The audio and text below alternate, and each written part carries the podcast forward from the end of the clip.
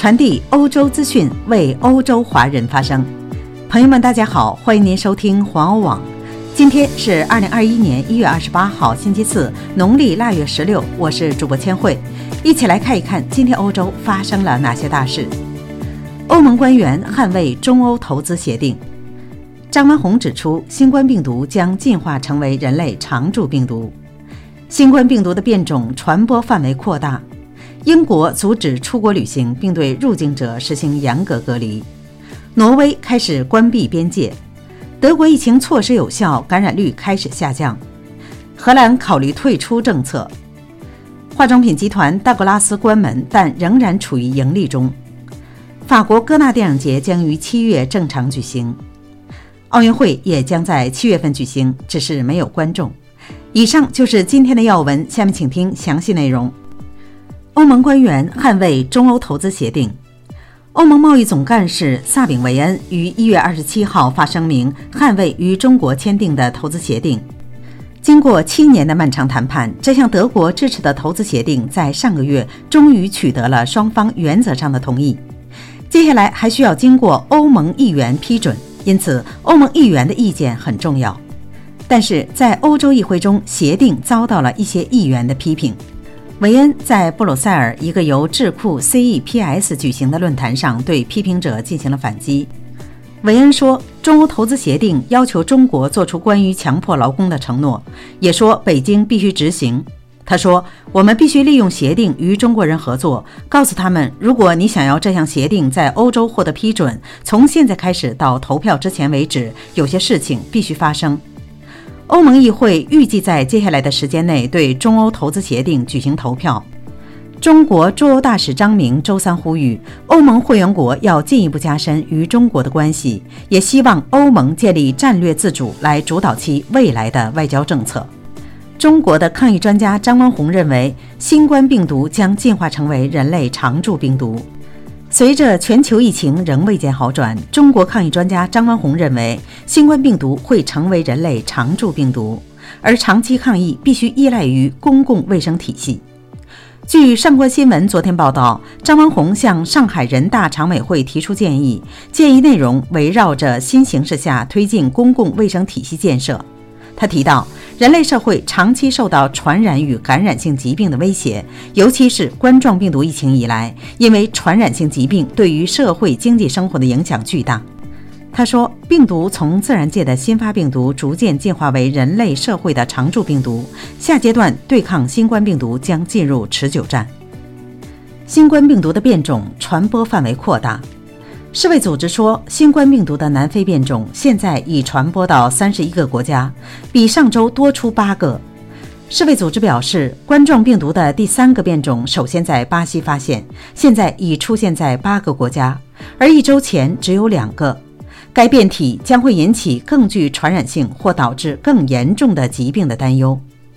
世卫组织说，目前需要进一步研究，以评估这些新变体是否会导致传播率的严重程度或抗体中的活性发生变化，以及是否会影响目前疫苗的效率。英国已经开始阻止出国旅行，并对入境者实行严格的隔离。英国政府正在采取新的措施，以阻止大流行期间的旅行。想要离开英国的人必须提供一份声明，说明其旅行的必要性。英国还在努力采取措施，隔离来自二十二个国家和地区的旅行者，在酒店进行十天的隔离。名单包括葡萄牙、南非、佛得角和巴西等南美国家。新措施与巴西和南非病毒变种有关。挪威开始关闭边界，从星期五开始，不在挪威居住的人将不再能够进入该国，大多数劳务移民也不能进来，只有基本的旅客，如医务人员才被允许入境。挪威首相索尔伯格说：“实际上，边界将对任何不在挪威居住的人关闭。这项限制措施将在两周后进行评估。”在该地区的一家养老院爆发了英国病毒变种后，挪威首都奥斯陆于周六陷入封锁。一天后，瑞典也对来自挪威的旅行者关闭了边界。德国的疫情措施有效，感染率开始降低。在德国，自十月底以来，首次以每十万居民中被诊断出感染的病例没有超过一百人。德国最近每周的数字不断攀升，在十二月二十二号达到了最高点，当时是为一百九十七点六人。德国疫情智库罗伯特科赫研究所报告说，现在是九十八人。在过去的一周中，荷兰以每十万人中有一百九十九点九人呈现出阳性检测结果。每周一次的数字跌至二百以下的时候，还是在十二月初的时候。德国当局的目标是使每周数字降低于五十人，他们采取严格的封锁措施来实现这一目标。非必需品商店、餐饮场所和学校去年年底必须根据政府的命令关闭。无论如何，德国的这些限制措施将一直持续到二月中旬。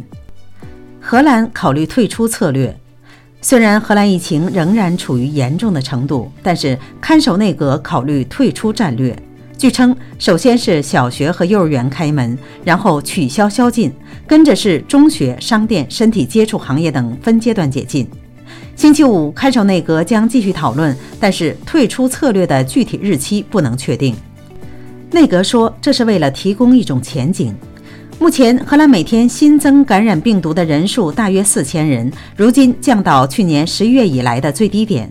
同时，荷兰疫苗注射工作也在逐步展开。首先接受注射的是医务系统人员和老人。化妆品店道格拉斯关门，但仍然处于盈利状态。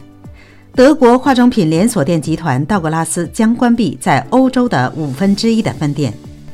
到明年年底，大约有两千四百家商店中的五百家必须关门。该连锁店集团说，这主要是疫情危机影响的结果。各国的封锁使道格拉斯已关闭了许多国家和地区的分店，不过增加了在线销售。该公司去年仍然盈利。法国戛纳电影节将于七月正常举行。戛纳电影节组委会宣布，电影节将于七月六号到十七号举行。这个在法国南部举行的享有盛誉的电影节活动，原定于每年五月份举行，但由于疫情危机而未能如愿。去年精简的数码版于六月发行。此外，十月份还组织了一个小型的替代节日。该电影节活动仅在一九三九年取消过一次。